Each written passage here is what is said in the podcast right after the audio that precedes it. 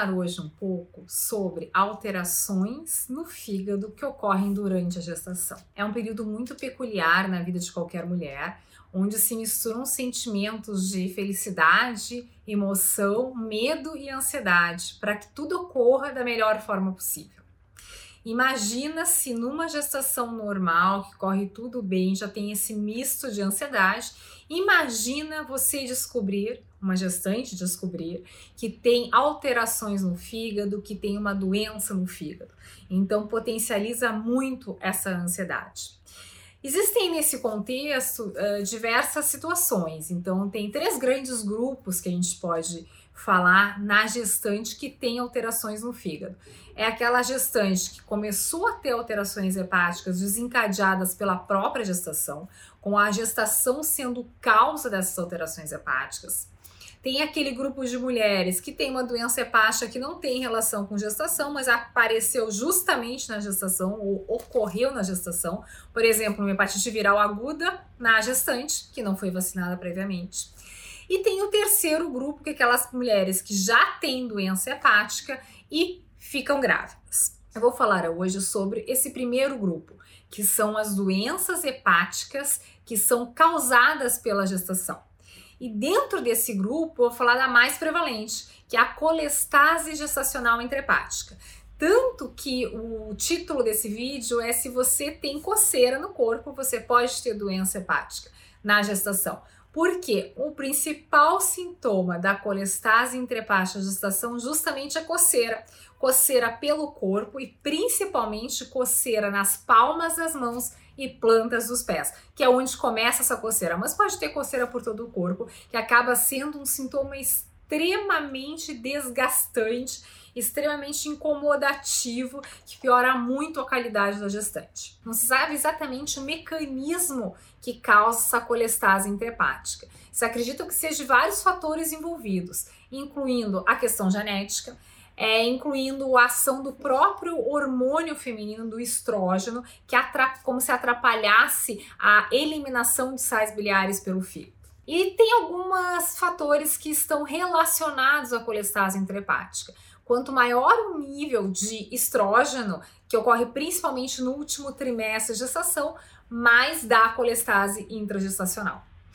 Uh, voltando um pouquinho, a gente sabe que em torno de 3% das gestantes apresentam alguma doença hepática na gestação, e dessas, a mais comum é a colestase intrahepática gestacional.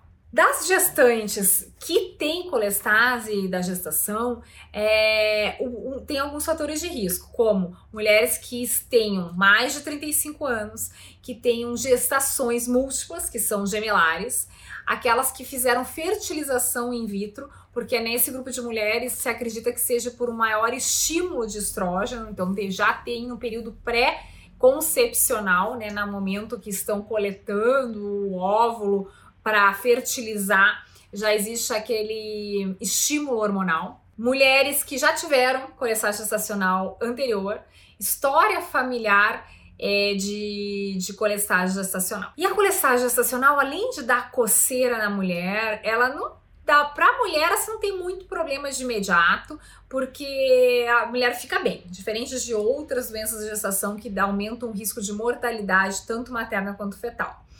Mas na colestase gestacional, os resultados para o feto podem ser bem desastrosos, porque a colestase gestacional, principalmente a não tratada, aumenta o risco de parto prematuro, de morte súbita fetal. Então é muito importante fazer essa monitorização. E o principal exame que a gente deve monitorizar durante a colestase gestacional são os ácidos biliares no sangue. Quanto maior os ácidos biliares, maior o risco de acontecer algum resultado adverso no bebê, incluindo morte fetal súbita. Então não é algo que a gente consiga acompanhar e ver sofrimento fetal, até pode acontecer, mas pode acontecer também da gestante estar acompanhando, tá tudo bem, de uma hora para outra o bebê é, ter uma morte súbita intrauterina e se acredita que seja por arritmia cardíaca. Então é muito importante essa monitorização, é muito importante o acompanhamento com o hepatologista junto com o obstetra. Existe um tratamento para isso, que é o ácido urso desoxicólico, que a gente dando para a gestante diminui a coceira, então melhora a qualidade de vida da gestante e diminui os resultados adversos para o bebê. Então, o medicamento que, uma vez tendo sido diagnosticado com alestase intrahepática gestacional, deve ser administrado para a gestante. É importante ressaltar que em bula o ácido urso desoxicólico não está liberado para uso na gestação, mas nós sabemos que ele é seguro tanto para uso durante o período gestacional quanto no período pós-parto. É importante ressaltar que uma vez ter, terminada a gestação, interrompida a gestação, é, esses exames hepáticos, a colestase gestacional gradualmente melhora, estando resolvida em seis semanas geralmente. Mas essa gestante que teve colestase gestacional tem que ter alguns cuidados. Primeiro, não se recomenda mais o uso de contraceptivos hormonais à base de estrógenos para as mulheres. De preferência, o método anticoncepcional deve ser um método de anticoncepção não hormonal, sem estrógenos. Segundo, essa mulher que teve colestase gestacional deve conversar com a patologista e manter um certo acompanhamento, porque ela tem maior risco de desenvolver doenças hepáticas ao longo da vida. E outra questão importante de ser ressaltada é que existe risco de recorrência nas gestações seguintes, como eu já tinha comentado. E esse risco varia de 40 a 90% de recorrência e parece ocorrer mais se o parceiro é o mesmo. Se você está grávida, se você conhece alguma gestante com coceira, saiba que pode ser colestase gestacional tem que ser feitos exames específicos e, se caso diagnosticada essa doença, tem tratamento para diminuir os riscos para o bebê.